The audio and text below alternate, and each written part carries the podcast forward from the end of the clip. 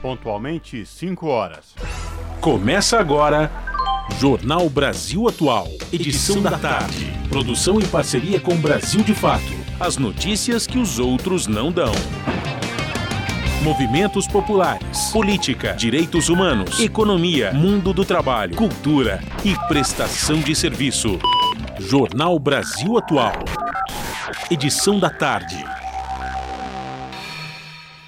Olá, hoje é quinta-feira, 9 de fevereiro de 2023. O Jornal Brasil Atual, edição da tarde, começa agora com Larissa Bora e comigo, Cosmo Silva. E estas são as manchetes de hoje. Presidente Lula embarca para encontro com Joe Biden nos Estados Unidos. Marina Silva, Fernando Haddad e Aniele Franco estão na comitiva.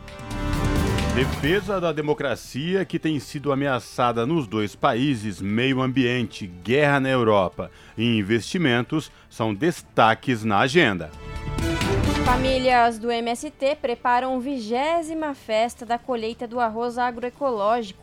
Evento que marca as duas décadas da produção orgânica terá lançamento de fábrica de bioinsumos. Regulamentação do trabalho por aplicativo está no radar do Ministério do Trabalho, é o que diz o ministro Luiz Marinho. E Ricardo Nunes, prefeito de São Paulo, sinalizou que poderá remover as barracas das pessoas que vivem em situação de rua na capital.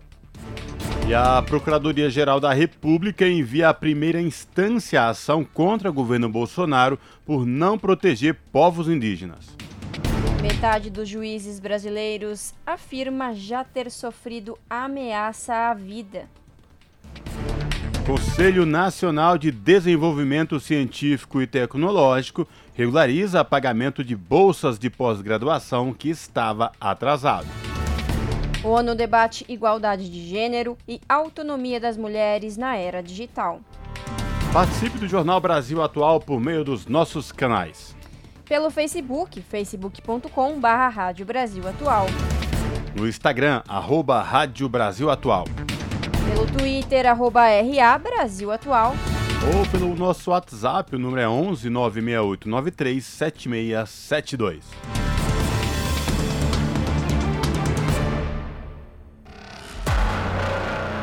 Você está ouvindo? Jornal Brasil Atual, edição da tarde. Uma parceria com Brasil de Fato na Rádio Brasil Atual.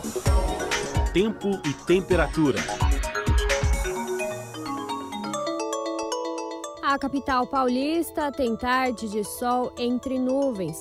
Os termômetros marcam 26 graus neste momento. Não há previsão de chuva para a cidade. O tempo durante a noite e a madrugada deve variar entre períodos de céu limpo e encoberto, com temperatura próxima dos 19 graus. As cidades do ABC também têm tarde de sol entre nuvens, agora 24 graus. Também não está prevista chuva para a região. A noite e a madrugada serão de céu com algumas nuvens e termômetros marcando 19 graus. Em Mogi das Cruzes, a tarde desta quinta-feira também é de sol entre nuvens. A temperatura está em 24 graus agora. Os períodos da noite e da madrugada terão céu encoberto, com temperatura na faixa dos 19 graus. Não deve chover na cidade e na região. Já em Sorocaba, no interior do estado, a tarde desta quinta-feira é de sol, 29 graus neste momento. Não está prevista chuva para a região. A noite e a madrugada serão de céu limpo e temperaturas próximas dos 20 graus. Daqui a pouco eu volto com a previsão do tempo para sexta-feira. Na Rádio Brasil Atual, está na hora de dar o serviço. 5 horas e 4 minutos, vamos saber a situação do trânsito na cidade de São Paulo no final da tarde desta quinta-feira. A CET, que é a Companhia de Engenharia de Tráfego aqui da capital, informa que neste momento são 62 quilômetros de lentidão em toda a cidade de São Paulo. As regiões que apresentam maiores índices de lentidão oeste com 20 quilômetros e norte com 18 quilômetros respectivamente de lentidão. Lembrando aos motoristas que hoje, por conta do rodízio municipal, não podem circular no centro expandido veículos com placas finais 7 e 8. O trânsito aqui na Avenida Paulista tranquilo nos dois sentidos, tanto da Consolação como que vai no sentido do Paraíso. Larissa Borer, e a situação do metrô e dos trens da capital? Pois é, Cosmo, tá tudo tranquilo. Segundo o site do, da CPTM, a situação das linhas é de operação normal, tudo tranquilo. Mesma coisa no site do metrô. O metrô fala que agora a situação é de normalidade em todas as linhas, ou seja, quem vai pegar o metrô, pegar o trem agora, aproveita porque tá tudo tranquilo segundo os sites. Cosme, a situação das rodovias nesta quinta-feira. A Larissa, a Ecovias, que é a concessionária que administra o sistema Anchieta Imigrantes, informa que na rodovia Anchieta, sentido Baixada Santista, o trânsito está lento do quilômetro 40 ao quilômetro 45, tá? E, portanto, tem esta lentidão por conta de excesso de veículos, mas só no pequeno trecho da rodovia Anchieta, no sentido da Baixada Santista. Quem vem da Baixada rumo à capital ou ABC pela Anchieta, trânsito tranquilo sem nenhuma intercorrência, inclusive com boa visibilidade no trecho de serra. Já quem optar pela rodovia dos imigrantes, ela segue tranquila tanto para quem desce como para quem sobe para a capital. Nos dois sentidos, trânsito muito tranquilo aí na rodovia dos imigrantes, com boa visibilidade no trecho de serra. Larissa.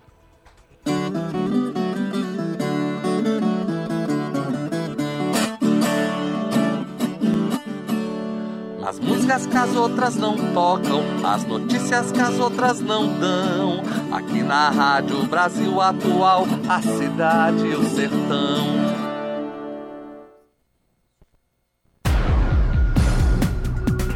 Jornal Brasil Atual. Edição da tarde. 5 horas mais 6 minutos. O presidente Luiz Inácio Lula da Silva, do PT, embarcou nesta quinta para os Estados Unidos. Sua chegada está prevista para as 18 horas, horário de Brasília, na base aérea, na base aérea St. Andrews. O convite a uma visita oficial do presidente brasileiro foi feito pelo próprio Biden no dia 9 de janeiro, quando ambos conversaram sobre os atos de terrorismo em Brasília por bolsonaristas no dia anterior.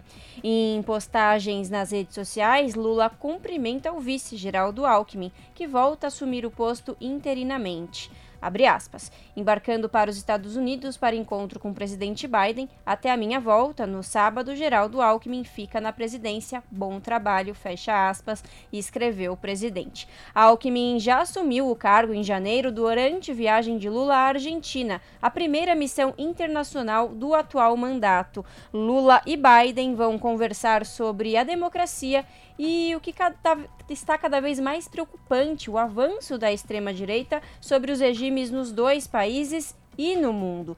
Ambos combatem ameaças semelhantes. Os ex-presidentes Donald Trump e seu discípulo Jair Bolsonaro, que lideraram ataques não só verbais, como físicos à democracia dos Estados Unidos e do Brasil. Em 6 de janeiro de 2021 e 8 de janeiro de 2023, respectivamente, hordas golpistas atacaram o Congresso americano em Washington e a Praça dos Três Poderes, em Brasília. E a gente continua repercutindo a viagem do presidente Lula aos Estados Unidos nesta quinta-feira e os temas que serão tratados na agenda com o seu colega, o norte-americano Joe Biden. Quem traz os detalhes é a repórter Ana Lúcia Caldas, da Rádio Nacional. O presidente Lula inicia nesta quinta-feira viagem aos Estados Unidos. A visita do presidente brasileiro acontece a convite do presidente Biden e marca a retomada das relações entre os dois países. Na viagem, serão tratados temas como democracia, direitos humanos e meio ambiente. Aliás, antes de embarcar, o presidente Lula utilizou as redes sociais para enviar a seguinte mensagem: aspas, Queremos construir relações de parceria e crescimento entre nós nossos países, pelo desenvolvimento da nossa região e debater ações pela paz no mundo e contra as fake news. Fecha aspas. O enfrentamento à radicalização política e ao discurso de ódio no espaço virtual é uma das questões comuns enfrentadas pelos dois países. Na agenda, também será dada uma atenção especial a temas como combate à fome e à pobreza em âmbito global, direitos dos povos indígenas e combate ao racismo, além da situação dos 2 milhões de brasileiros que vivem nos Estados Unidos, nossa maior comunidade no exterior. No meio ambiente, a reativação do compromisso brasileiro com a conservação ambiental e a busca de um maior engajamento dos países desenvolvidos no cumprimento de seus compromissos de financiamento na área climática. E no campo econômico, a busca por mais investimentos, principalmente na transição energética e geração de energia limpa e uma maior integração das cadeias produtivas. Além do compromisso na Casa Branca, o presidente Lula tem encontro nesta sexta-feira com o senador Bernie Sanders e agenda marcada com parlamentares democratas, representantes da Federação Americana de Trabalho e Congresso de Organizações Industriais. Acompanham Lula na viagem aos Estados Unidos os ministros das Relações Exteriores Mauro Vieira, da Fazenda Fernando Haddad, Meio Ambiente Marina Silva e da Igualdade Racial Aniele Franco. A volta de Lula ao Brasil está prevista para o sábado. Da Rádio Nacional de Brasília, Ana Lúcia Caldas. 5 horas mais 11 minutos. O Brasil saiu perdendo ao liberar empréstimos do BNDES para obras na Venezuela. País vizinho tem dívida de 682 milhões de dólares. Apesar disso, o Brasil acumulou superávit de 41 bilhões de dólares nos últimos 20 anos. Entenda mais na reportagem de Lucas Stanislau.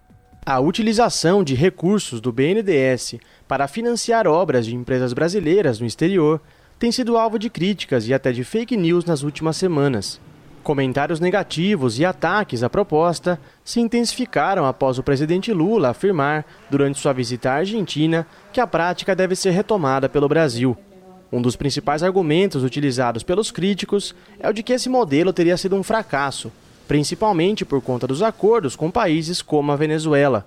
Assim como Moçambique e Cuba, a Venezuela é frequentemente lembrada por conta de suas dívidas com o BNDES. Segundo dados do banco, o país andino deve 682 milhões de dólares em parcelas atrasadas de empréstimos concedidos entre 2001 e 2015.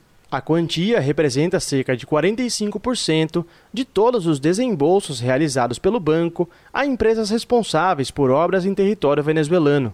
Entretanto, analistas argumentam que o saldo geral dos acordos é positivo, já que no mesmo período o Brasil acumulou um superávit na balança comercial com o país vizinho de mais de 41 bilhões de dólares, número 60 vezes maior do que a dívida. É o que explica o economista Pedro Silva Barros pesquisador do IPEA e ex-diretor de assuntos econômicos da Unasul. Nesses três casos, o Brasil, nesse período, acumulou enormes superávites, várias vezes superior aos desembolsos e várias vezes superior à inadimplência, ao que está inadimplente, e são exportações de qualidade. Então, não é qualquer exportação. Do que o Brasil exporta para a China, uma tonelada que o Brasil exporta para a China vale 265 dólares. Uma tonelada que o Brasil exportava para a Venezuela, para Cuba, para Moçambique, nesse período que havia financiamento com desembolsos é, pós-embarque, valia, em média, mais de 1.800 dólares. Então, é um desbalance total. Além das críticas, os contratos entre o Banco de Desenvolvimento e empresas brasileiras que atuaram na Venezuela também são muitas vezes objetos de manipulações e fake news que circulam nas redes sociais e em meios de comunicação. Entre as mentiras mais comuns estão a de que o BNDES emprestou dinheiro diretamente ao país vizinho, ou ainda que esses empréstimos teriam sido feitos exclusivamente por proximidade ideológica entre os governos petistas no Brasil e chavistas na Venezuela. Na verdade, a prática visa estimular a exportação de produtos brasileiros, fabricados por indústrias nacionais. Essas sim são as que recebem o financiamento do banco em moeda brasileira. Já o pagamento das parcelas é feito em dólares pelo país que importa o bem ou o serviço. Outro caso comum de desinformação sobre o funcionamento desses contratos é o de que a dívida de países inadimplentes como a Venezuela são pagas majoritariamente com dinheiro proveniente de impostos do contribuinte brasileiro e que isso representaria um prejuízo aos cofres públicos.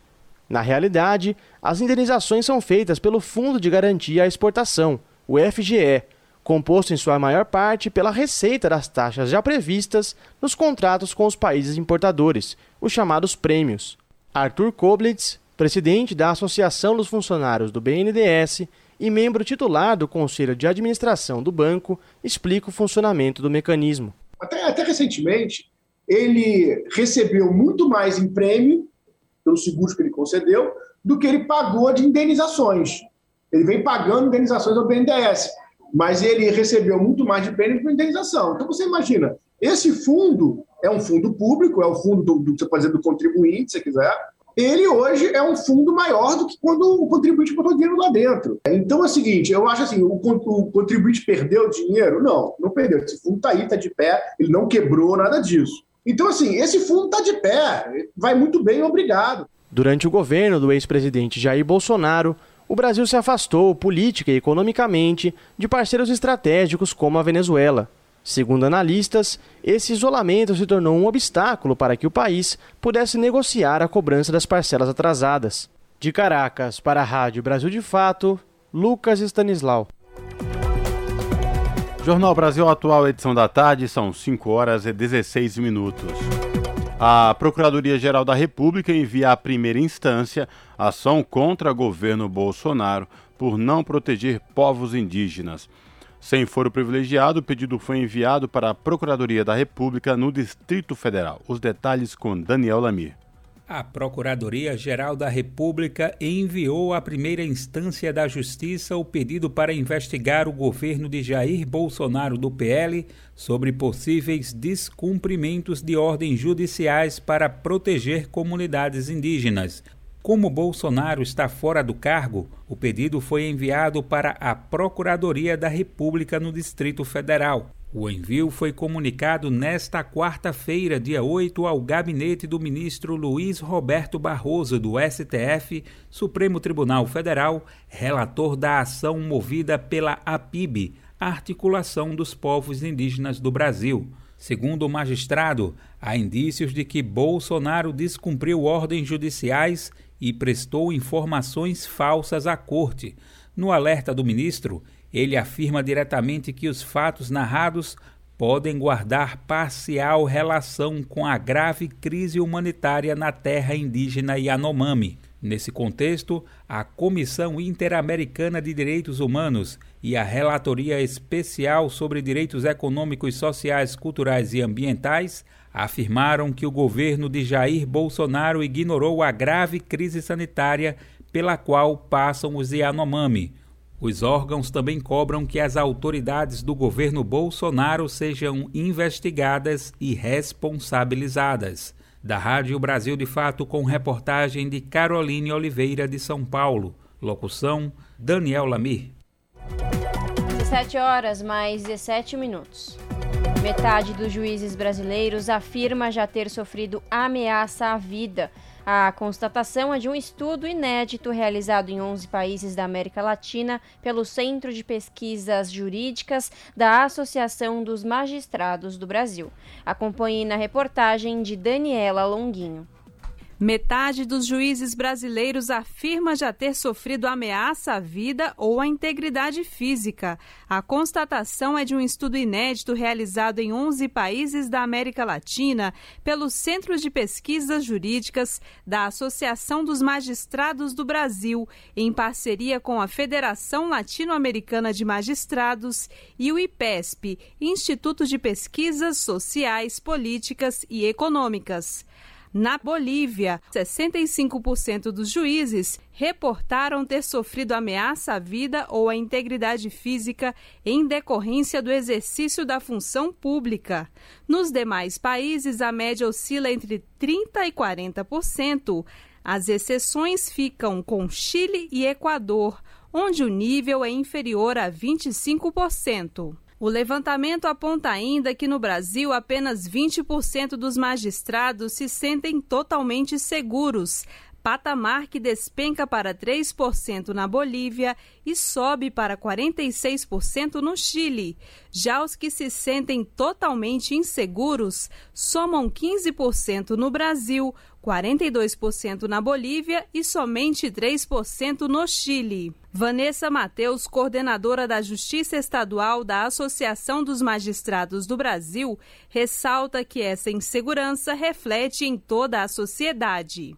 Isso é muito preocupante, porque sem um poder judiciário livre, independente, um poder judiciário acuado, um poder judiciário com medo, isso é um prejuízo para toda a população, não para a pessoa física do juiz, né? A representante da Associação dos Magistrados do Brasil avalia que esse diagnóstico aponta para a necessidade de se enxergar a magistratura como uma atividade sujeita a riscos e buscar por mecanismos de segurança. Então a gente precisa enxergar a magistratura como uma atividade que de fato sujeita seus membros a um risco e tomar providências efetivas para protegê-lo. Uma delas são os julgamentos colegiados. É você não personalizar a decisão de condenação. E as outras medidas, obviamente, as clássicas de segurança, como blindagem, segurança, etc. Na pesquisa, entre as providências apontadas pelos juízes brasileiros para melhorar a segurança durante o exercício profissional estão a efetivação de colegiados para análises de crimes de maior gravidade, blindagem dos veículos, escolta pessoal, alteração no horário de trabalho e mudança de localização do fórum para zonas centrais. Da Rádio Nacional em Brasília, Daniela Longuinho. 5 horas e 21 minutos.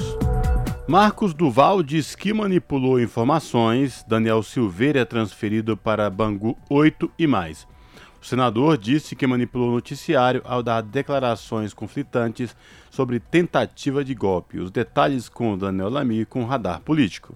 O senador Marcos Duval, do Podemos do Espírito Santo, disse que manipulou o noticiário ao dar informações conflitantes sobre uma suposta tentativa de golpe. O congressista afirmou, primeiramente, que foi coagido pelo ex-presidente Jair Bolsonaro do PL e pelo ex-deputado federal Daniel Silveira a dar um golpe de Estado. A estratégia seria gravar uma conversa com o ministro do Supremo Tribunal Federal, Alexandre de Moraes, para constrangê-lo e assim comprometer o resultado eleitoral.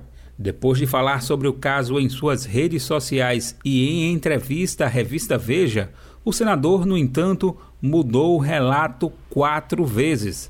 Nas palavras de Marcos Duval, na saída do Senado nesta quarta-feira, dia 8, tudo é estratégico. Ele afirmou ao ser questionado sobre as declarações do ativista Rony Teles, que gravou a conversa e publicou em seu canal de YouTube. Não, mas é tudo é estratégico. É estratégia do senhor. Mas, mas, parece que a justiça não está tratando muito bem essa estratégia. O que, que você tem a dizer sobre isso? Não, não tem que o resultado está dando certo. O senhor acha que está sendo positivo? Acho não, tenho certeza. E qual, e qual é o real motivo e interesse que o senhor tem? Qual é o seu objetivo? Com o tempo vocês vão saber qual é. Então, vocês podem ter certeza que com o tempo vocês vão saber qual é. O objetivo foi atingido e eu, claro que eu fiz essa manipulação de notícias encontradas, mas aí um dia vocês podem entender. E o senhor deseja o afastamento do ministro Moraes, da, da relatoria, do, do inquérito? Com tempo vocês vão ver o que vai acontecer, vocês vão ficar muito felizes.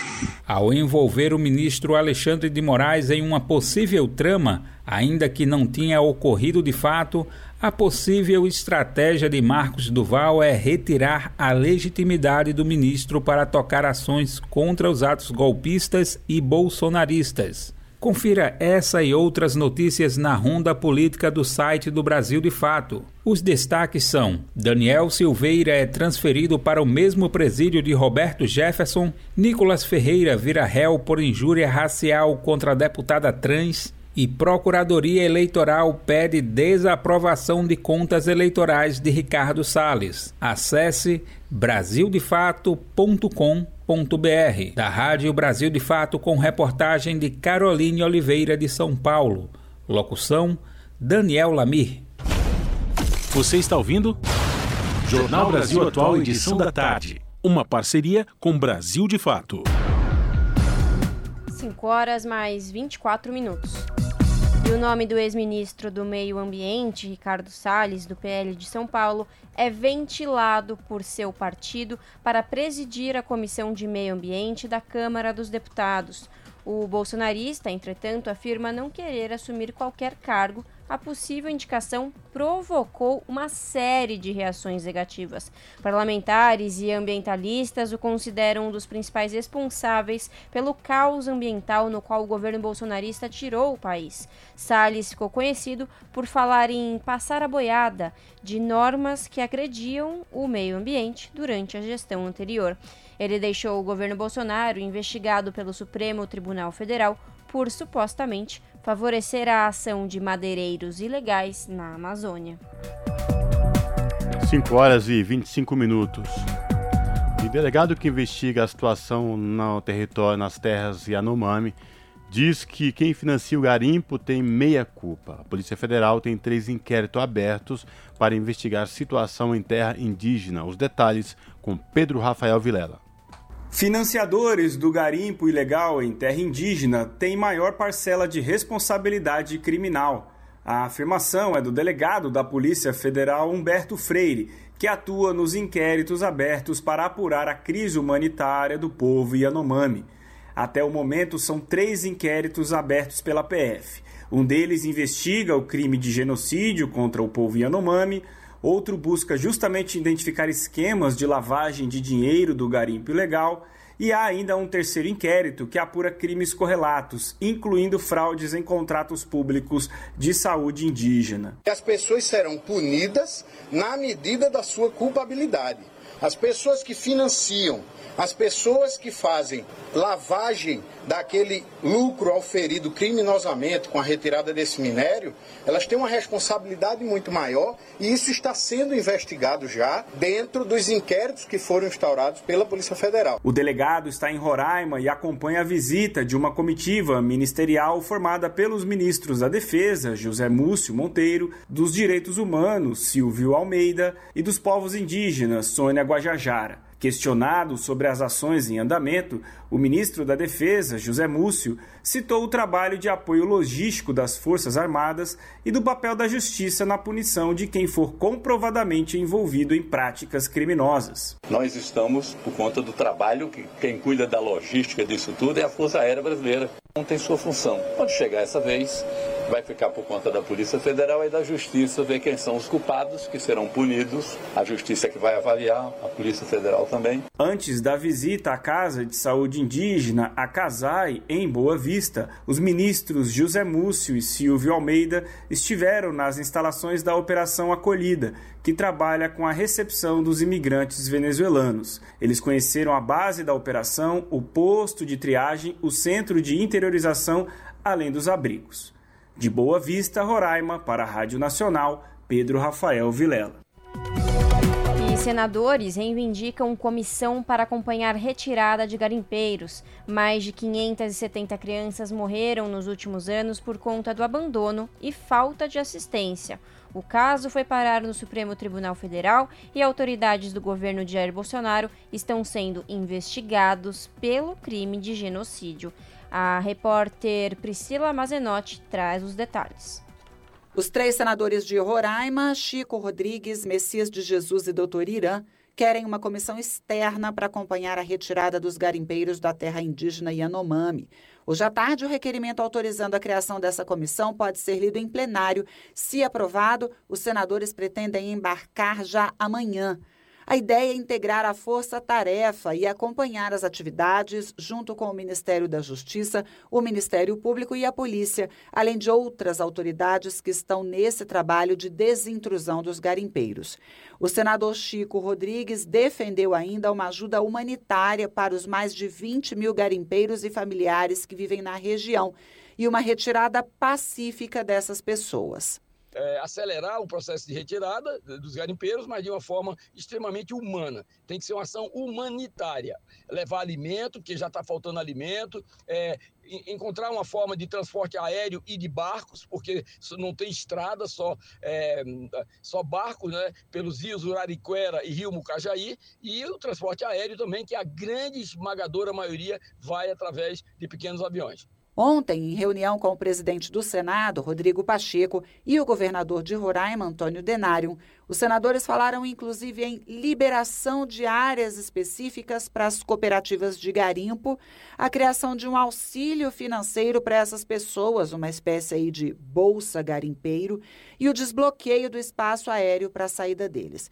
Lembrando aqui que o garimpo ilegal é apontado como responsável pela grave crise humanitária e sanitária vivida pelos Yanomami. Desde o último dia 21, quando o presidente Lula esteve na região e decretou estado de emergência, mais de mil indígenas já foram retirados de lá.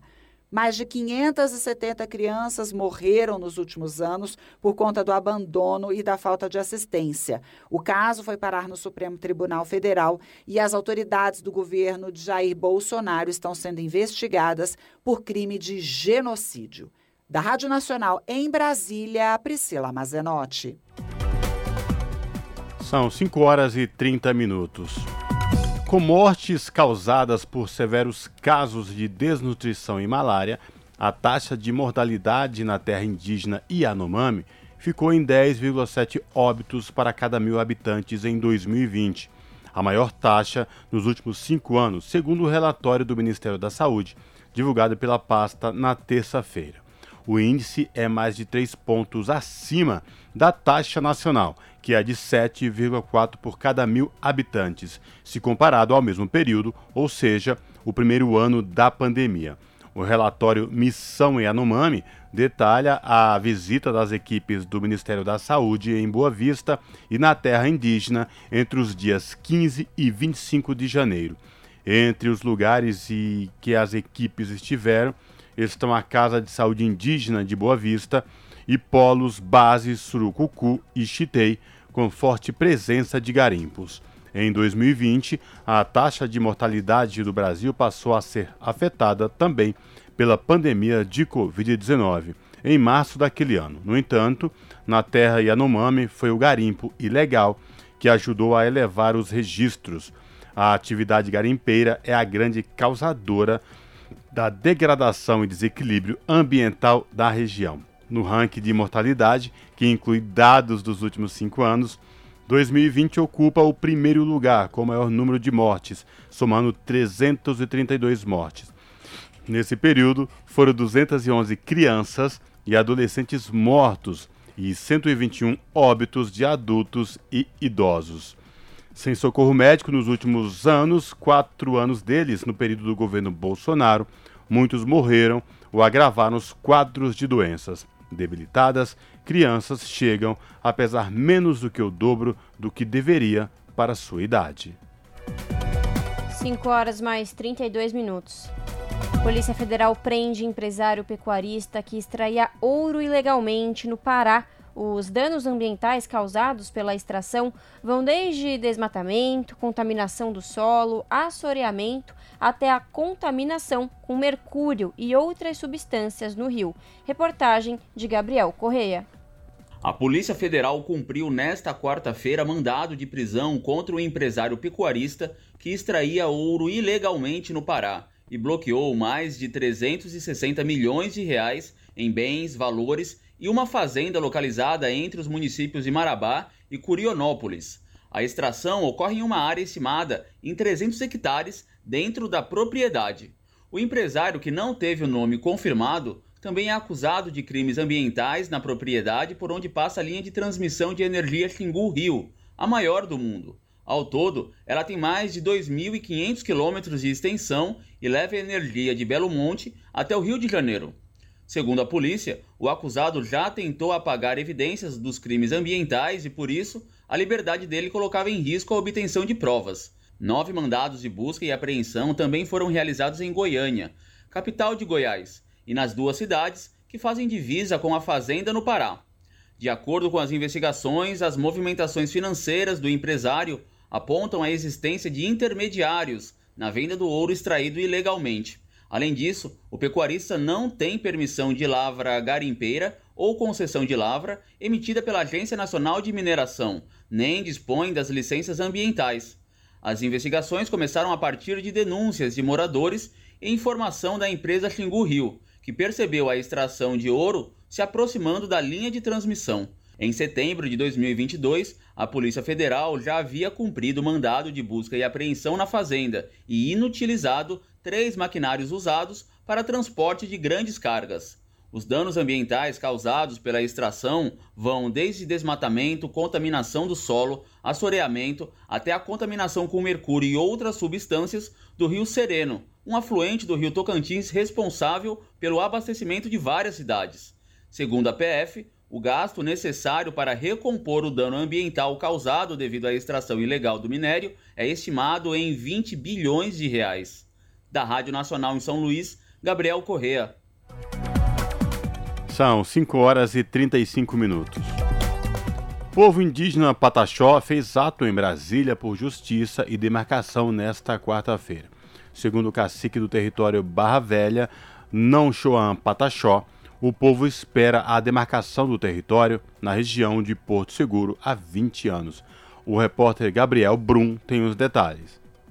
Lideranças Pataxó do extremo sul da Bahia estão em Brasília por mais segurança. Os indígenas fizeram uma marcha na esplanada dos ministérios nesta terça-feira em direção ao Congresso Nacional para encontrar com parlamentares. Segundo o cacique do território Barra Velha, na Oxorram Pataxó, o povo espera a demarcação do território na região de Porto Seguro há 20 anos. A liderança conta que a situação tem gerado violência na região e já resultou na morte de quatro indígenas nos últimos meses. Entre as vítimas estão os jovens Samuel Divino e Naui Jesus, que foram mortos em janeiro. Neste caso, um soldado da Polícia Militar da Bahia, suspeito de envolvimento nos assassinatos, se entregou. O cacique Naoxohan reclama por justiça. E nós quer justiça para saber quem está mandando matar. Porque prende um hoje, solta amanhã, o outro volta a matar, torna a soltar e nosso povo vai continuar morrendo até quando? Nós quer providência e justiça. As lideranças indígenas também se reuniram com o secretário nacional de Justiça, Augusto Botelho, para pedir o envolvimento da Força Nacional e da Polícia Federal na segurança e nas investigações, segundo o cacique. Em resposta aos casos de violência, o governo baiano criou uma força integrada para prevenir e reprimir crimes contra os povos tradicionais ocorridos em terras indígenas e quilombolas. O grupo atua com prioridade para a região do extremo sul da Bahia. Da Rádio Nacional em Brasília, Gabriel Brum. As notícias que os outros não dão. Jornal Brasil Atual. Edição da tarde. Uma parceria com Brasil de Fato. E o nosso contato agora no Jornal da Rádio Brasil Atual é com a Cida de Oliveira. A Cida que é repórter do portal da Rede Brasil Atual, redebrasilatual.com.br. Olá, Cida, tudo bem? Prazer falar contigo. Seja bem-vinda.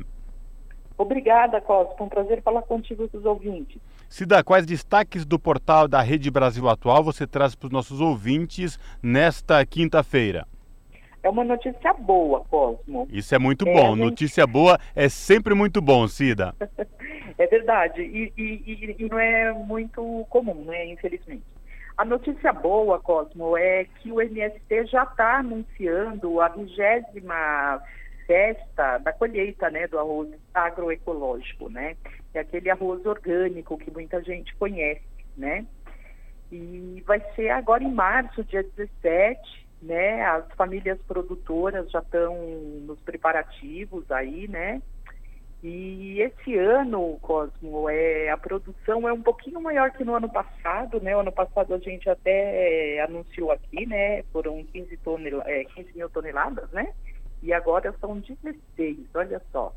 A gente está falando de um arroz que é produzido sem agrotóxicos, Cosmo. Ô Cida, e lembrando aqui aos nossos ouvintes a importância desse arroz produzido sem agrotóxico, já é a vigésima festa da colheita do arroz agroecológico. Lembrando, o MST é o maior produtor de arroz orgânico sem agrotóxico aqui da América Latina, não é?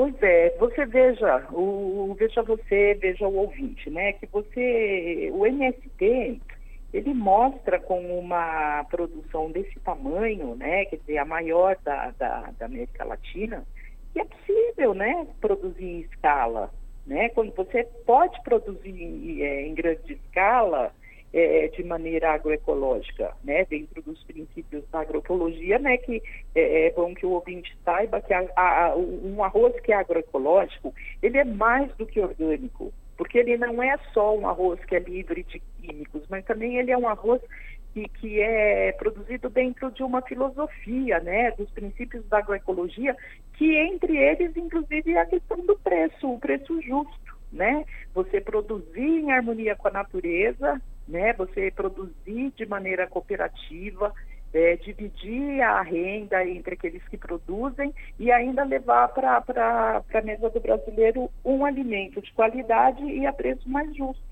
Rocida, isso que você falou das cooperativas é muito importante, nosso ouvinte aqui do Jornal da Rádio Brasil Atual, edição da tarde, entender que este arroz orgânico, sem agrotóxico, e como você lembrou todos aí é, é, das, das, das, qualidades de se produzir a, o, arroz, o arroz orgânico, aliás, é, ele é produzido por famílias dos assentamentos da região metropolitana lá do, do Rio Grande do Sul, do Porto Alegre, é isso mesmo? na verdade, são 30, é, 352 famílias, Cosmo, mas é, são, enfim, são de 22 assentamentos, né? Mas a área é mais ampla, né? No caso, esses assentamentos, eles estão, assim, localizados na região metropolitana, na região sul do estado, no centro-sul e também na fronteira oeste do estado. Então, você veja que é uma produção dessa, né? Não é à toa que é a maior da América Latina, ela envolve, né, você veja, 352 famílias, né, em vários pontos do Rio Grande do Sul, né, quer dizer, o Rio Grande do Sul é um estado que ele já é mesmo conhecido pela produção de arroz, né, e você vê que o, o MST, ele está é, chegando, né, levando para é, essa produção para que mais famílias participem, em mais pontos é, do estado do, do, Rio Grande do Sul, né? Então você está levando é, essa produção, né? Que na verdade é uma renda, mas também não é só isso, né, Cosmo? É importante também a gente dizer para o ouvinte que o, o MST, além dele defender né, uma bandeira já bastante antiga, que é da reforma agrária, né, e também mais recentemente, né, quando ele fortaleceu a, a defesa da alimentação saudável, tudo. E agora também tem a questão do combate à fome, né, Cosmo? É muito bem lembrado, viu, Cida, que essa questão do combate à fome é uma coisa que o MST está envolvido diretamente né, com a produção de alimentos aí, doando alimentos, enfim, faz parte exatamente desta luta, dessa campanha contra a fome. Ô Cida, para deixar nossos ouvintes aqui, é, aproximá-los mais ainda desta notícia muito boa, maravilhosa que você trouxe aí da, da colheita, da vigésima festa da colheita do arroz agroecológico do MST. Ela continua ainda, a festa continua na cidade de Viamão, no Rio Grande do Sul? Viamão, exatamente. Vai ser lá a partir das oito e meia da manhã, né? A, a perspectiva aí é de que haja é, mais de 5 mil pessoas participando, né? Quer dizer, são os produtores, né? Mas também são famílias que vivem ainda em acampamentos, né? São aquelas pessoas que ainda não tiveram acesso ao seu lote de terra, mas que já estão produzindo é, outros é, artigos, né? Outros, é, enfim, hortaliças, enfim, uma série de outros alimentos, mas não dessa maneira como é a produção do arroz, que ela está envolvida é, no, é, enfim, em parâmetros assim é, de organização, né, Cosmo, que a gente está falando. Eles têm um comitê gestor do, do, do arroz agroecológico, né? Porque para fazer uma produção desse tamanho tem que ter toda uma articulação, né? É uma coisa muito bacana de ver. Mas como a notícia é boa, eu queria é, dizer também que eles vão aproveitar os 20 anos é, dessa produção toda, né? E são 10 anos já que eles estão como líder, né, na, no ranking da, da, da, maior produção, há 10 anos, mas eles vão agora esse ano é, lançar uma, uma, uma fábrica, olha só, uma fábrica de bioinsumos. Ou seja, são insumos, né, é, produtos que são usados na, na produção agrícola, mas que não são químicos, olha só. Notícia, outra notícia muito boa também de se ouvir, de tanto, porque é, quando a gente fala em alimento, né, produção de, em, em larga escala, não tem como desassociar de agrotóxico, e aí vem o MST e mostra que é capaz, que é possível produzir é. alimento saudável e sem agrotóxico. É Ô Cidei, quando a gente fala que está há 10 anos o maior produtor de arroz uh, orgânico sem agrotóxicos da América Latina, não sou eu nem você que afirma isso. Quem afirma é o Instituto Rio Grandense de Arroz, que é uma autarquia do governo estadual do Rio Grande do Sul, não é? É verdade. É uma chancela né, oficial, é uma coisa que, que vai muito além assim de quem apoia, de quem né, é, verdade. é apoiador aí do, do movimento. Então, é, é, é, é, um, é sempre um alento é, quando a gente fala do arroz orgânico do MST. Né? É muito bom poder falar desse arroz, porque quando a gente pensa que é possível produzir tanto arroz né, nessa quantidade, sem veneno, sinaliza que é possível produzir todo o resto, é possível produzir feijão, é possível produzir todo o alimento e voltar, né, Cosmo, como era no passado, né, antes do advento desses agrotóxicos que estão fazendo tanto mal para a saúde das pessoas e para o meio ambiente. Muito bem lembrado, Cida. Bom, eu reforço aí o convite para os nossos ouvintes aqui do Jornal da Rádio Brasil Atual a acessar o portal da Rede Brasil Atual, redebrasilatual.com.br e conferir na íntegra esta reportagem da Cida de Oliveira. Cida, prazer falar contigo, viu? Até a próxima, abraço. Abraço para você e para os ouvintes. Falamos aqui com a Cida de Oliveira, no Jornal Brasil Atual. Brasil de Fato 20 anos. Apoie e lute.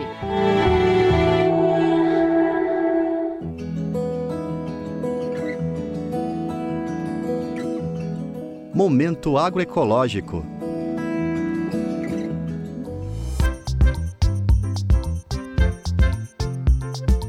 Uma das lições da agroecologia é ensinar a aproveitar bem cada pedacinho de terra isso significa que ter alimentos orgânicos e de qualidade pode estar mais perto do que você pensa, inclusive no quintal da sua casa.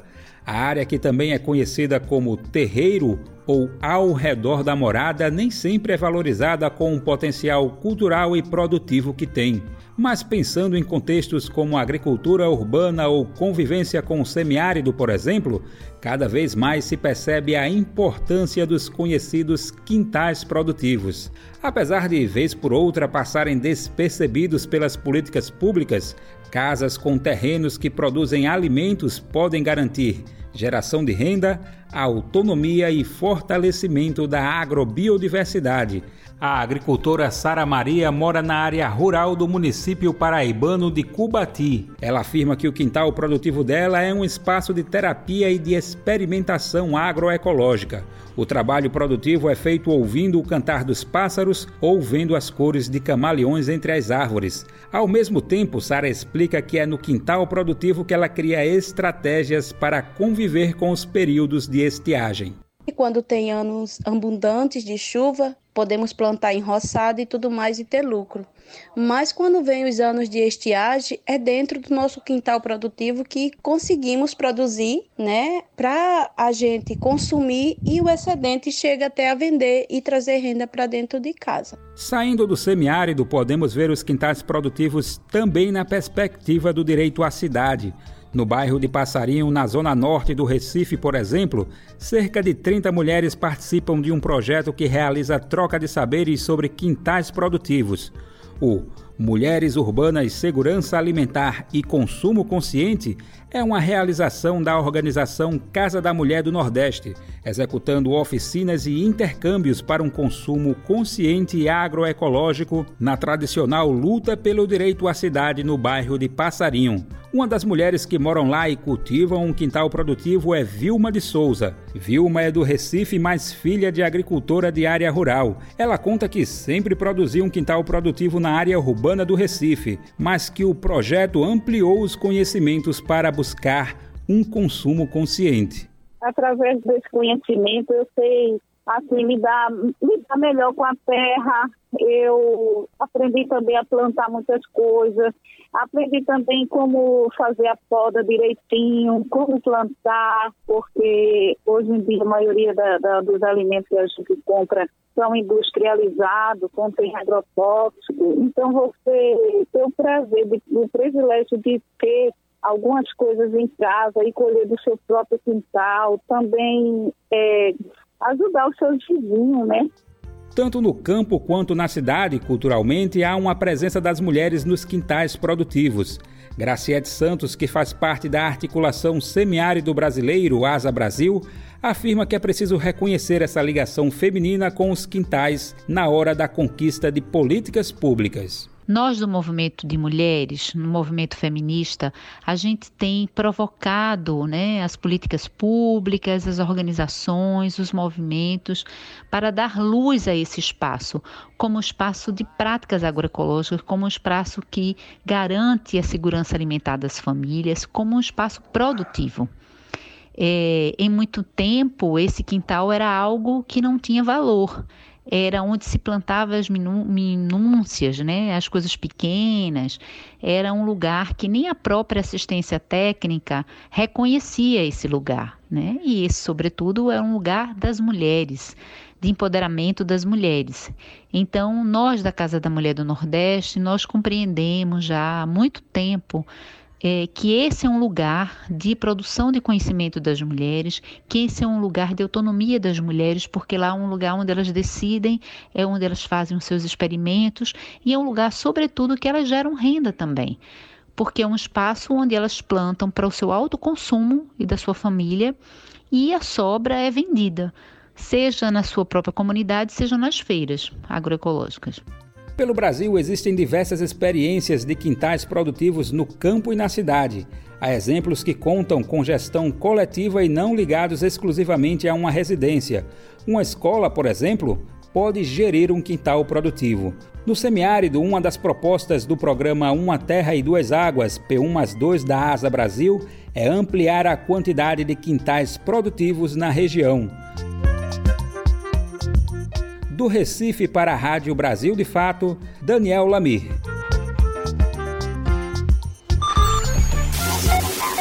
Custo de vida, emprego e desemprego, cesta básica, tarifas públicas, salário mínimo. Agora, na Brasil Atual, a análise do DIEESE. E agora, no Jornal Brasil Atual, vamos falar com Patrícia Costa, supervisora de pesquisa do DIEESE, Departamento Intersindical de Estatística e Estudos Socioeconômicos.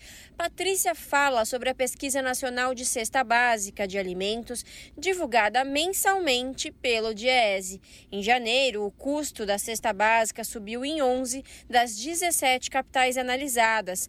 As maiores altas foram observadas nas capitais nordestinas, com destaque para Recife, 7,61%, João Pessoa, 6,80%, Aracaju, 6,57% e Natal, 6,47%.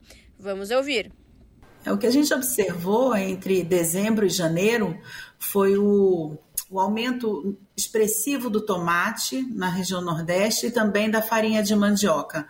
A cesta ela tem uma composição diferenciada entre as regiões, então enquanto na região Centro-Sul se pesquisa farinha de trigo, no Norte e Nordeste se pesquisa farinha de mandioca. E a farinha de mandioca vem mostrando uma elevação de preços, principalmente por conta do clima né, e também da redução da área plantada. Então, a, a farinha de mandioca ela, ela, teve um aumento expressivo que fez com que o, o preço da cesta fosse maior no Nordeste e também o tomate. A gente sabe que o tomate ele, ele geralmente ele é plantado nas regiões e ele acaba abastecendo os mercados mais próximos. Então, no Norte e Nordeste, por conta do clima é, mais mais seco, é, houve um problema na, na questão das, do, do, do, da qualidade do tomate que fez com que o preço tivesse um, uma diferença do que se captou na região centro-sul. E é interessante porque é bem marcado mesmo o comportamento do tomate no norte e nordeste e na, no, na, é, com uma alta intensa acima de 20%, 30%, dependendo da capital, e aqui no Centro-Sul uma relativa estabilidade ou mesmo queda em algumas cidades. A composição da cesta, né, ela, ela leva em consideração a quantidade que o decreto de 399 estabelece para o consumo de, de, de, do tomate, né? não especificamente do tomate, mas vários outros legumes. Né? No entanto, como a gente faz a captação do tomate, geralmente em janeiro ele acaba dando essa, esse aumento. É, e, e, ou, assim, o que a gente nos surpreendeu foi a redução por conta, principalmente, que eu acho que um calor moderado o forte tende a, a amadurecer antes do tomate, aí você tem um excesso de oferta. As chuvas acabam prejudicando a qualidade do tomate. Então, o tomate bom, ele chega no mercado a um preço mais caro. A gente acredita que esses problemas climáticos tenham afetado especificamente esse preço do tomate agora em janeiro de forma tão diferenciada e marcada entre as regiões. Mas o que acho que a gente precisa olhar também é arroz e feijão com alta em todas as cidades.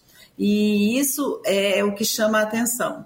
A gente teve também diminuição do preço da carne, do leite, por conta principalmente dos altos valores praticados no mercado, que faz ainda com que as famílias tenham dificuldades de comprar. Então, você tem é, uma redução de alguns produtos, pelos valores, né? Desde 2020 a gente vem observando aumentos sucessivos, tanto da carne quanto do leite. E eles chegaram num patamar que hoje acaba ficando inviável para as famílias brasileiras. E, por outro lado, esses produtos sazonais, como o tomate, que mostrou esse comportamento tão intenso de alta no, nor no norte e nordeste. 790 reais, e ainda reforço que esse é um, cu é um custo individual, é uma cesta para uma pessoa. Então, quando você pega para uma família, pensando numa família de quatro pessoas, dois adultos e duas crianças, a gente precisa multiplicar 790 por três, né? Considerando que as duas crianças consomem como um adulto. E aí ultrapassa o valor do salário mínimo. E é por isso até que o DIEES estimou que em, em janeiro o salário mínimo necessário para o trabalhador e a sua família deveria ser em torno de R$ 6.600.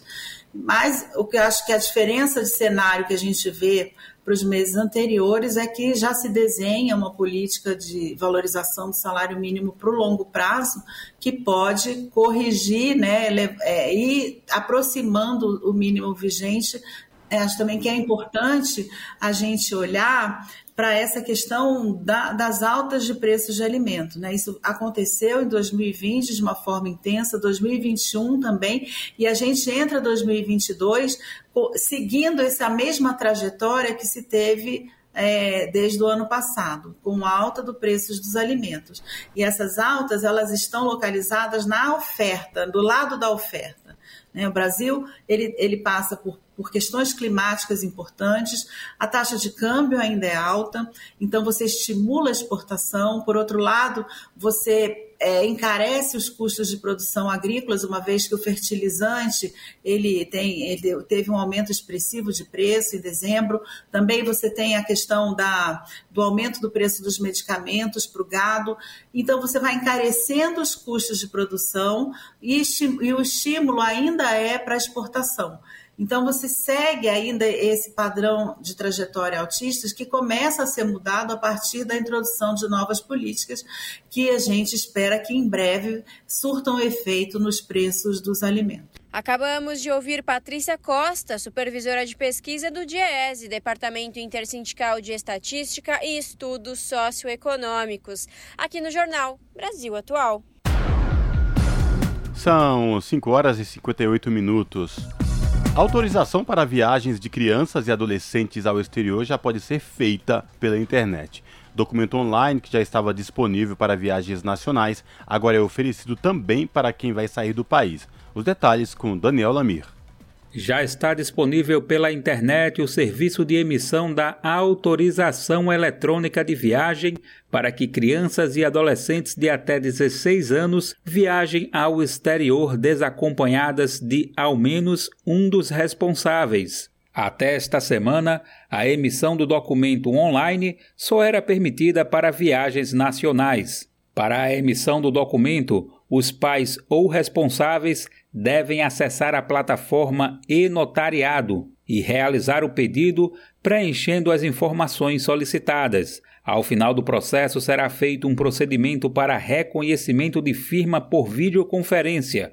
Todo o processo é gratuito. Depois de preenchidas todas as etapas, os pais ou responsáveis receberão um documento digital para validação no guichê da empresa aérea pela qual a criança ou adolescente vai viajar. O documento pode ser apresentado no celular ou em papel. A duração do documento é determinada pelos próprios requerentes, de acordo com o prazo previsto para a viagem.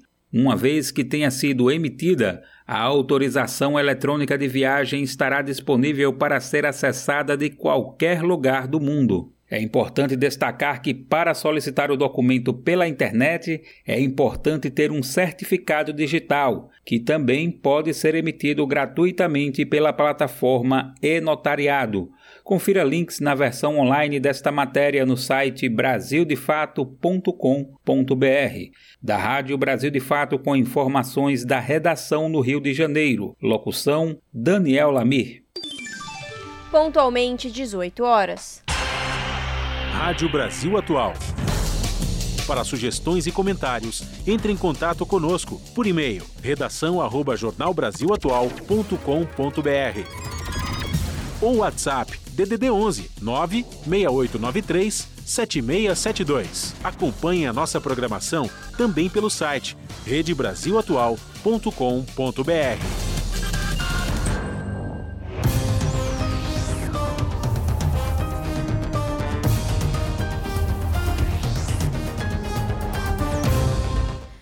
Quando toca essa vinheta, você ouvinte já sabe, né? É o momento de fazer conexão com a redação do seu jornal para saber quais são os destaques da edição desta quinta-feira. Lembrando que o seu jornal começa logo mais às 19 horas na TVT, canal digital 44.1 ou pelo canal do YouTube, youtube.com/redetvt, no comando de Kaique Santos. Olá, Kaique, boa noite. Quais são os destaques desta quinta-feira?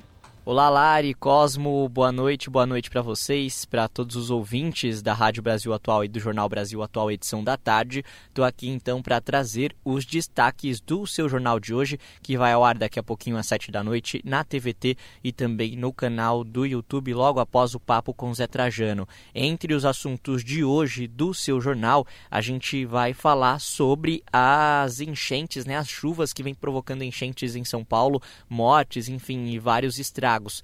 É, tem uma questão aí que nas últimas duas semanas, moradores de um bairro da Zona Leste de São Paulo, por exemplo, já enfrentaram três enchentes.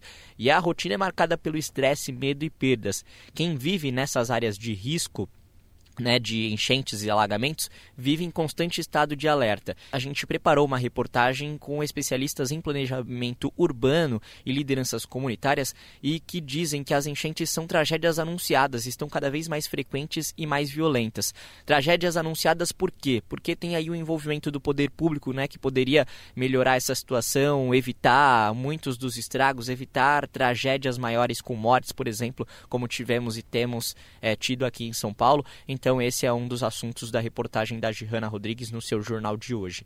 Tem também uma outra matéria da Caroline Campos falando de, da contribuição da demarcação completa de terras indígenas para a preservação da Mata Atlântica. A gente sabe que no último governo de Jair Bolsonaro a gente teve aí uma desproteção gigantesca do meio ambiente com recordes de desmatamento e também ataque é, contra os povos indígenas e a ignorância né, da demarcação de terras. E aí tem uma pesquisa científica que mostra, né, analisa que a contribuição, o aumento da demarcação contribuiria então para a proteção do meio ambiente. De acordo com esse artigo científico né, que a gente vai tratar na matéria, a cobertura na Mata Atlântica aumentou 0,77% ao ano nas terras indígenas homologadas em comparação com aquelas que ainda não tinham o processo de demarcação completo. Obviamente é um número pequeno, mas, mas comprova então que essa demarcação contribui para esse, essa proteção. Então, também conversando conversamos com especialistas que falam né, como a gente deve avançar aí nesse processo de demarcação e cuidado dos povos originários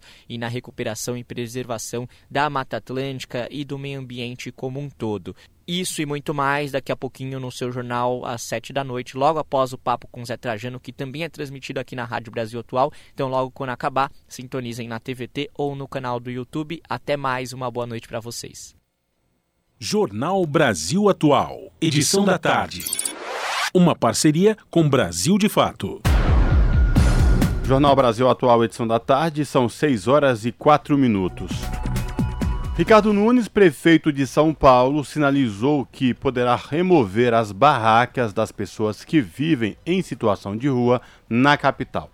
A declaração foi feita durante a posse do novo subprefeito da Sé, o coronel Álvaro Batista Camilo, que também já se manifestou a favor da medida. A gestão diz que o processo será gradativo e que serão oferecidas opções de acolhimento para as pessoas que vivem nessas condições. Quem traz os detalhes é a repórter Júlia Pereira.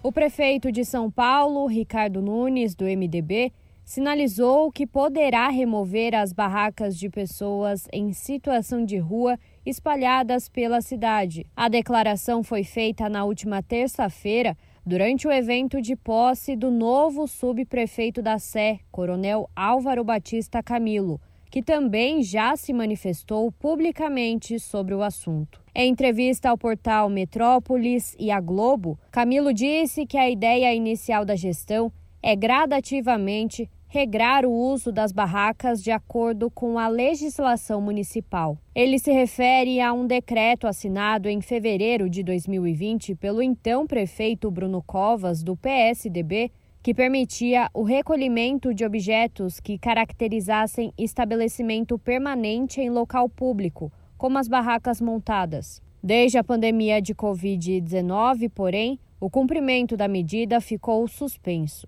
Dimitri Salles, presidente do CONDEP, o Conselho Estadual de Defesa dos Direitos da Pessoa Humana de São Paulo, critica as falas de Nunes e de Camilo. Segundo ele, tirar as barracas das ruas sem a promoção de medidas de inclusão social da população em situação de rua acaba resultando em uma ação higienista contra essas pessoas. A Prefeitura de São Paulo, ao invés de adotar medidas meramente é, ilustrativas, deveria voltar-se com mais eficácia e, sobretudo, com mais humanidade a olhar para a população em situação de rua.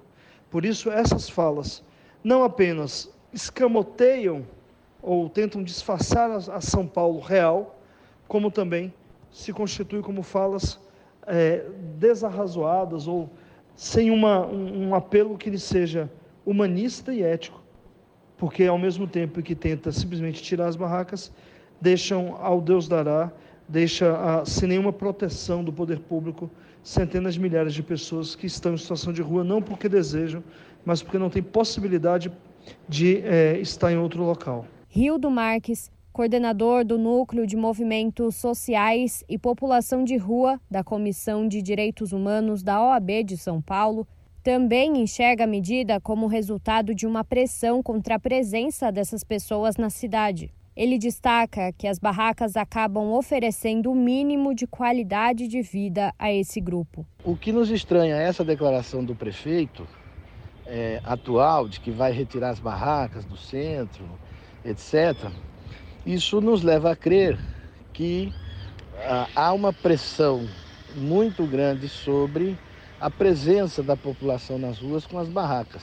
Mas nós entendemos, de outro lado, que as barracas têm sido a solução uma vez que há muita reclamação, inclusive da população de rua, das hostilidades que eles sofrem, por exemplo, quando se utilizam, uh, às vezes, das marquises de prédios ou então na frente de prédios e espaços públicos, onde eles são extremamente hostilizados, sobretudo no momento em que eles passam por situações de chuva, de frio.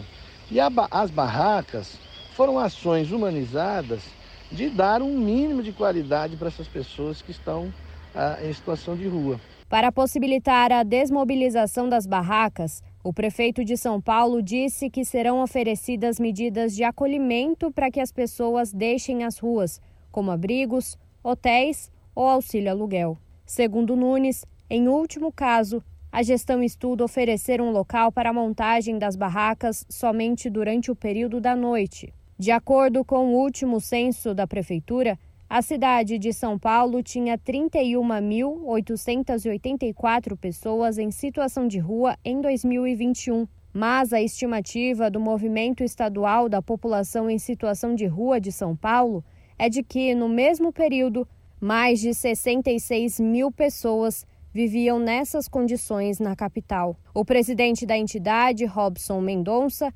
reprova as medidas de acolhimento que a Prefeitura de São Paulo estuda adotar. Segundo ele, é necessário que seja ofertada moradia de qualidade para as pessoas que vivem nas ruas da cidade, em vez de vagas temporárias. A solução é política pública. Política pública passa por casa, moradia primeiro. A moradia primeiro, isso dá condições para ser ofertado qualificação profissional e mercado de trabalho. Porque não adianta só pegar a população, atirar ela dentro do albergue, sem ofertar a ela as condições mínimas de trabalho. Então, primeiro tem que se pensar nessa política de abrigamento, mas abrigamento com qualidade, com respeito ao ser humano, com dignidade ao ser humano. Isso sim tem que ser ofertado. Júlia Pereira, Rádio Brasil Atual e TVT. 18 horas mais 10 minutos. Supremo Tribunal Federal considera inconstitucional o pagamento do benefício salário esposa. Todos os ministros acompanharam o voto do relator Luiz Roberto Barroso, que atendeu o pedido do Procurador-Geral da República, Augusto Aras. Confira mais informações com o repórter Gabriel Brum o Supremo Tribunal Federal considerou inconstitucional o pagamento do benefício salário esposa pago a servidores públicos casados. Todos os ministros acompanharam o voto do relator Luiz Roberto Barroso, que atendeu o pedido do Procurador-Geral da República Augusto Aras. A votação foi realizada por meio do plenário virtual. Em duas ações, o PGR defendeu que leis do Estado de São Paulo e do município paulista de São Simão, que previam o benefício, contrariam princípios constitucionais, como a vedação de diferenças diferença salarial com base no Estado Civil do Trabalhador. No caso de São Simão, a lei em vigor é de 1985 e prevê o pagamento do salário esposa correspondente a 5% do salário mínimo, enquanto que o benefício no âmbito do governo estadual já havia sido revogado em 2021. Augusto Aras destacou que a Constituição Federal proíbe a diferenciação salarial por motivo de sexo, idade, cor ou estado civil. Além disso, o pagamento do benefício criou ônus excessivo para a administração pública e discriminou os servidores solteiros ou que mantenham união homoafetiva. Da Rádio Nacional em Brasília, Gabriel Brum. São 6 horas e 11 minutos. A regulamentação do trabalho por aplicativos está no radar do Ministério do Trabalho, segundo o ministro Luiz Marinho. Os trabalhadores do setor somam 1 milhão e 400 mil e estão atualmente submetidos à precarização, sem garantias trabalhistas. Se a medida fizer a Uber sair do país, assim como a empresa ameaçou fazer na Espanha, o ministro diz que pode usar a logística dos Correios para criar um novo serviço. Confira na reportagem de Camilo Mota. O termo uberização do trabalho surgiu após o lançamento do aplicativo Uber e ganhou força a partir de 2017, sendo uma opção para milhões de desempregados em meio à crise herdada pelo golpe contra a presidenta Dilma Rousseff e o desmonte do Estado brasileiro desde então.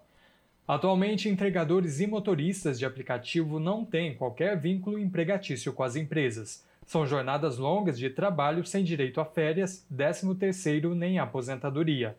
A pandemia agravou o cenário, mas com a mudança de governo, a regulamentação dos aplicativos se tornou prioridade. O ministro do Trabalho, Luiz Marinho, disse que as empresas estão dispostas a discutir o tema. Marinho acrescentou que é preciso a regulação do Estado para evitar a exploração por parte das empresas. Na Espanha, a Uber ameaçou sair do país caso fossem criados regulamentos do trabalho por aplicativo. Uma solução a esse tipo de chantagem aqui no Brasil, de acordo com o ministro, seria a logística dos Correios, que em resposta poderia criar um aplicativo próprio. De acordo com Marilane Teixeira, economista e doutora em desenvolvimento econômico pela Unicamp, essa é uma forma de mostrar que o ministério não vai aceitar pressões. uma reação para mostrar o seguinte: nós não vamos nos dobrar às pressões e às chantagens uh, dessas empresas, né? Elas já operam sem pagar tributos, sem nenhum tipo de regulamentação, uh, e quer dizer, a única coisa que elas oferecem, ah, a gente oferece emprego, né? Trabalho, como se não tivessem, mas não tem obrigação sobre nada, não tem nem, nenhum dever, né? Nada. Então, eu acho que a reação do ministro foi uma reação correta, tudo bem. A gente vai sentar, vamos uh, negociar, mas não, vamos nos submeter à chantagem. Ao mesmo tempo que a regulamentação do setor é urgente, há divergências por parte dos empregadores. E por isso o debate é fundamental, como afirmou Paulo Galo, fundador da Aliança Nacional dos Entregadores por Aplicativo, em entrevista ao portal Opera Mundi. O processo de, de, de, alienação foi tão profundo que muitos entregadores não sabem nem o que eles querem.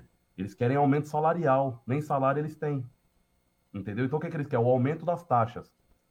A gente quer o aumento das taxas, a gente quer o aumento das taxas. E aí, o, o, o, trabalho meu e de outras lideranças é dizer, pô, mano, só aumentar as taxas não vai adiantar.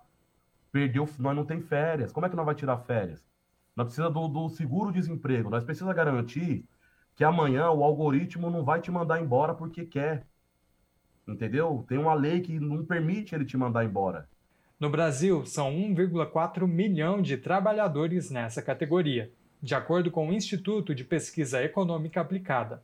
Em sua maioria, homens pretos e pardos e que não concluíram o ensino médio. O rendimento médio dos prestadores é de R$ 1.212 a R$ 2.700, sem direito a férias, nem 13º ou aposentadoria.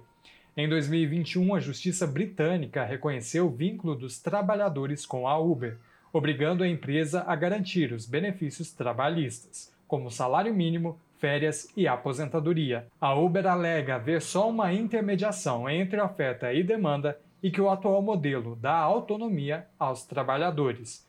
Na realidade, essa modalidade de trabalho mantém a lógica neoliberal de retirada dos direitos. Marilane acrescenta que é difícil substituir os atuais aplicativos pelos correios na atual conjuntura, mas afirma que é necessária a regulamentação e que a medida de adotar a empresa estatal de entrega seria inédito. Tenho dúvidas, assim, a partir da estrutura atual, né? Porque ela tem uma estrutura que é, obedece uma, uma outra lógica. Por que, que a gente precisa só que isso seja feito a partir da iniciativa privada? Nós temos as maiores universidades do país, as universidades públicas, com uh, áreas de desenvolvimento de tecnologia avançadíssimos, né? Não tem razão para você não direcionar uma parte das pesquisas para essas áreas. Né? Camilo Mota, Rádio Brasil Atual e TVT. 18 horas mais 16 minutos. O país teve alta de 714 mil alunos em escolas de educação básica em 2022. Dados fazem parte do Censo Escolar da Educação Básica. A reportagem é de Renato Ribeiro. Em 2022, o Brasil registrou mais de 47 milhões de matrículas nas cerca de 180 mil escolas da educação básica. Foram 714 mil matrículas a mais em comparação com o ano de 2021. Os dados fazem parte do Censo Escolar da Educação Básica 2022, divulgado nesta quarta-feira em Brasília pelo Ministério da Educação e pelo INEP, Instituto Nacional de Estudos e Pesquisas Educacionais Anísio Teixeira. O levantamento apontou que quase metade dos alunos matriculados são atendidos pelos municípios, seguido pelos estados com 31%, rede privada 19% e a União com quase 1%. Em 2021 e 2022, a rede privada expandiu quase 11%, chegando próximo ao nível observado em 2019.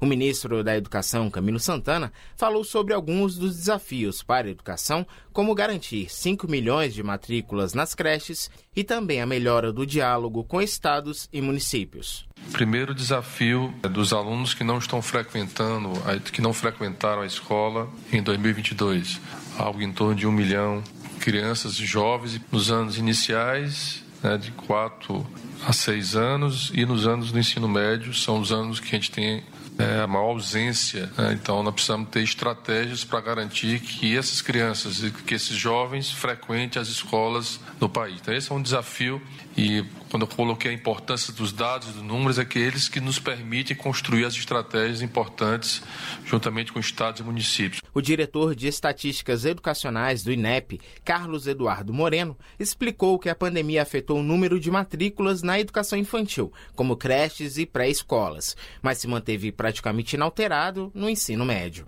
Então, os dados estão revelando que o, é como se fosse uma onda, né? a, a pandemia, uma onda passando aqui pela, pelas e afetando esses indicadores, afetando a matrícula, e a gente tá, está voltando em situações a rede pública, né, com forte crescimento aí das matrículas em creche na rede pública, ah, com esse comportamento que vocês podem ver aí, é, chegamos agora em 2022 com 3,9, nós estamos nos aproximando a uma matrícula é, próxima de 4 milhões na creche aqui. O censo escolar é a principal pesquisa da educação brasileira. Os dados servem de base para o repasse de recursos do governo federal e para o planejamento e as avaliações educacionais. Da Rádio Nacional em Brasília, Renato Ribeiro. São 6 horas e 19 minutos. O Conselho Nacional de Desenvolvimento Científico e Tecnológico regulariza pagamento de bolsas de pós-graduação que estava atrasado. Além do atraso, os bolsistas que, que se queixam da falta de reajuste no valor das bolsas. O último aumento foi há 10 anos. A reportagem é de Beatriz Albuquerque.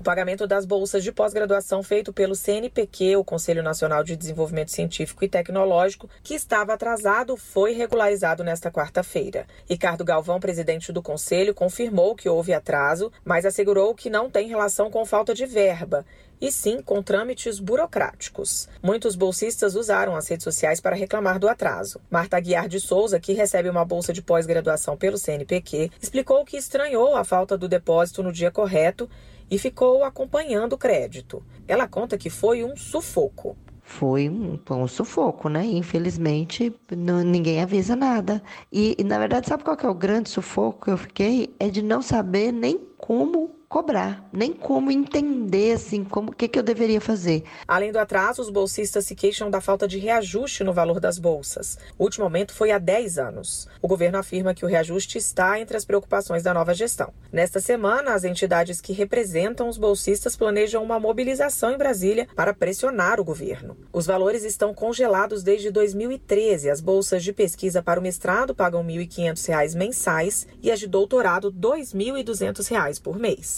Da Rádio Nacional em Brasília, Beatriz Albuquerque. Você está ouvindo? Jornal Brasil Atual, edição da tarde. Uma parceria com Brasil de Fato. 18 horas mais 21 minutos.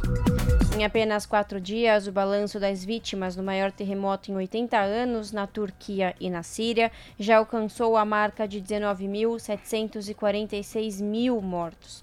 O número supera o do terremoto em território turco de 1999, que teve 17 mil mortos.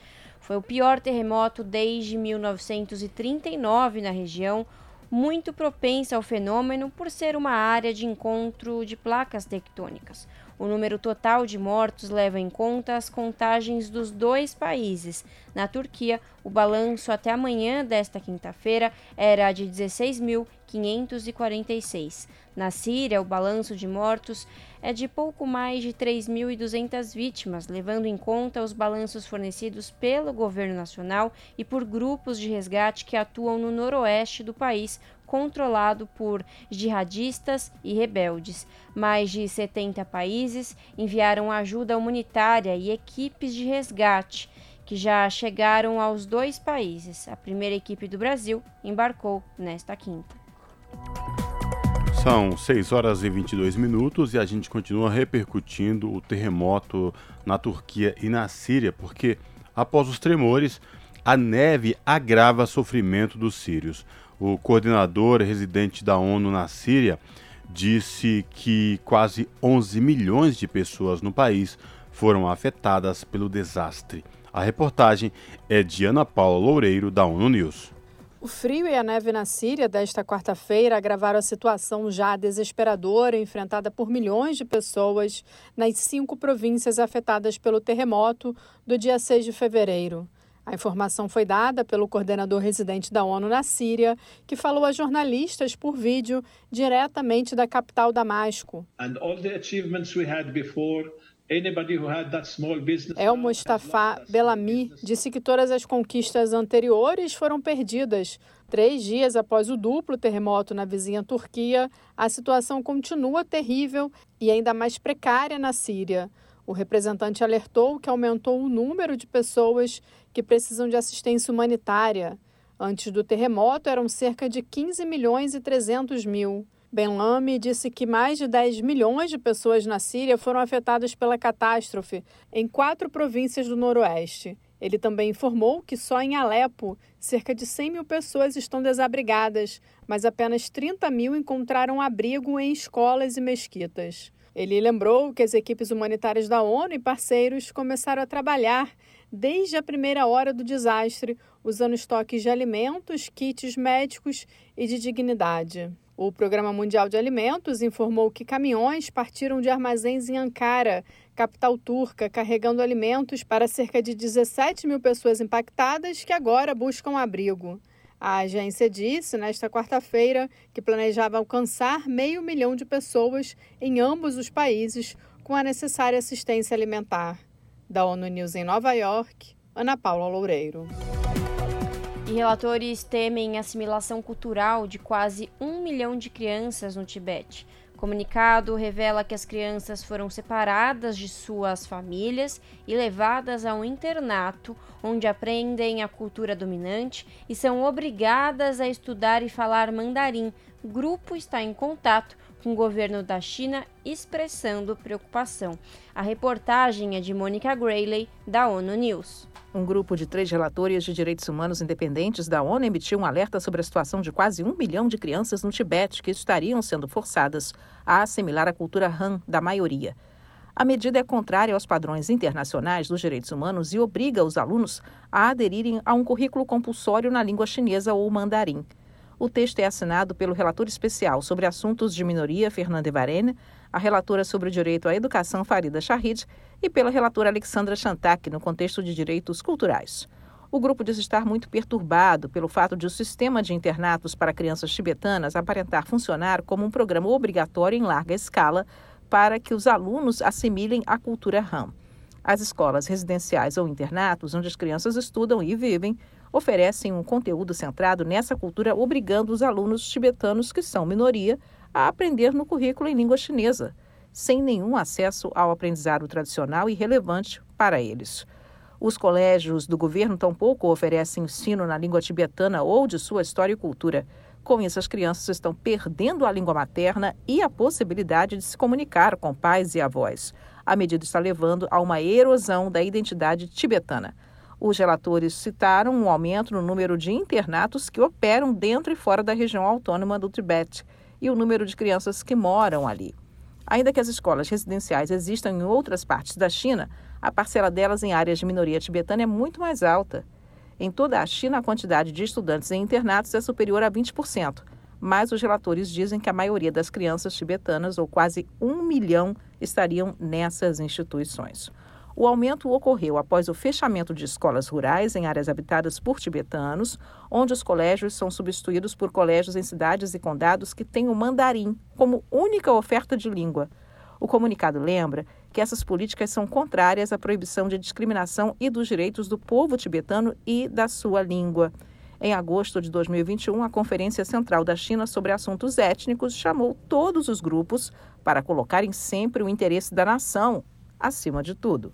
Da ONU News em Nova York, Mônica Grayley. Se você gosta do nosso jornalismo independente e quer rever nossas entrevistas e reportagens, acesse o canal da Rádio Brasil Atual no YouTube. Nosso endereço é youtube.com/barra Rádio Brasil Atual. Ajude a nossa voz ser cada vez mais forte e ir cada vez mais longe. Inscreva-se em nossos canais, curta e compartilhe o conteúdo Rádio Brasil Atual e TVT. Rádio Brasil Atual e TVT. Compromisso com a notícia compromisso com a democracia, compromisso com você. Na Rádio Brasil Atual. Tempo e temperatura. A previsão do tempo para esta sexta-feira é de períodos de sol e possibilidade de chuva em São Paulo. Na capital, amanhã será de sol com muitas nuvens.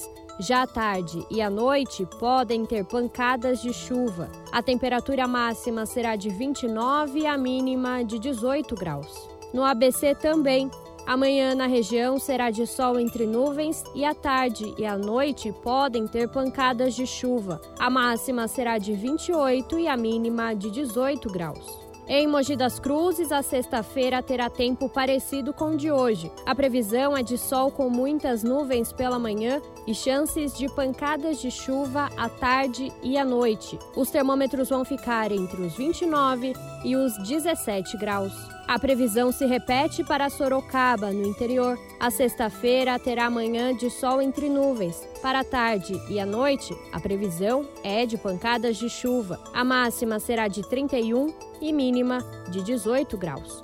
Júlia Pereira, Rádio Brasil Atual.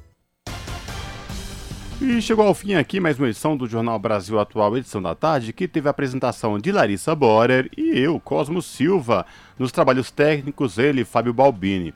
Você fica agora com o Papo com Zé Trajano e às 20 horas você volta aqui na Rádio Brasil Atual, porque tem Revolução Rap com Mano Zóio aqui na Rádio Brasil Atual 98.9 FM. Não esquece, às 19 horas, 7 horas da noite, tem jornal do seu jornal na TVT, que começa pontualmente às 7 da noite, no, jornal, no canal 44.1 digital e também transmitido no YouTube da TVT. Até amanhã, tchau!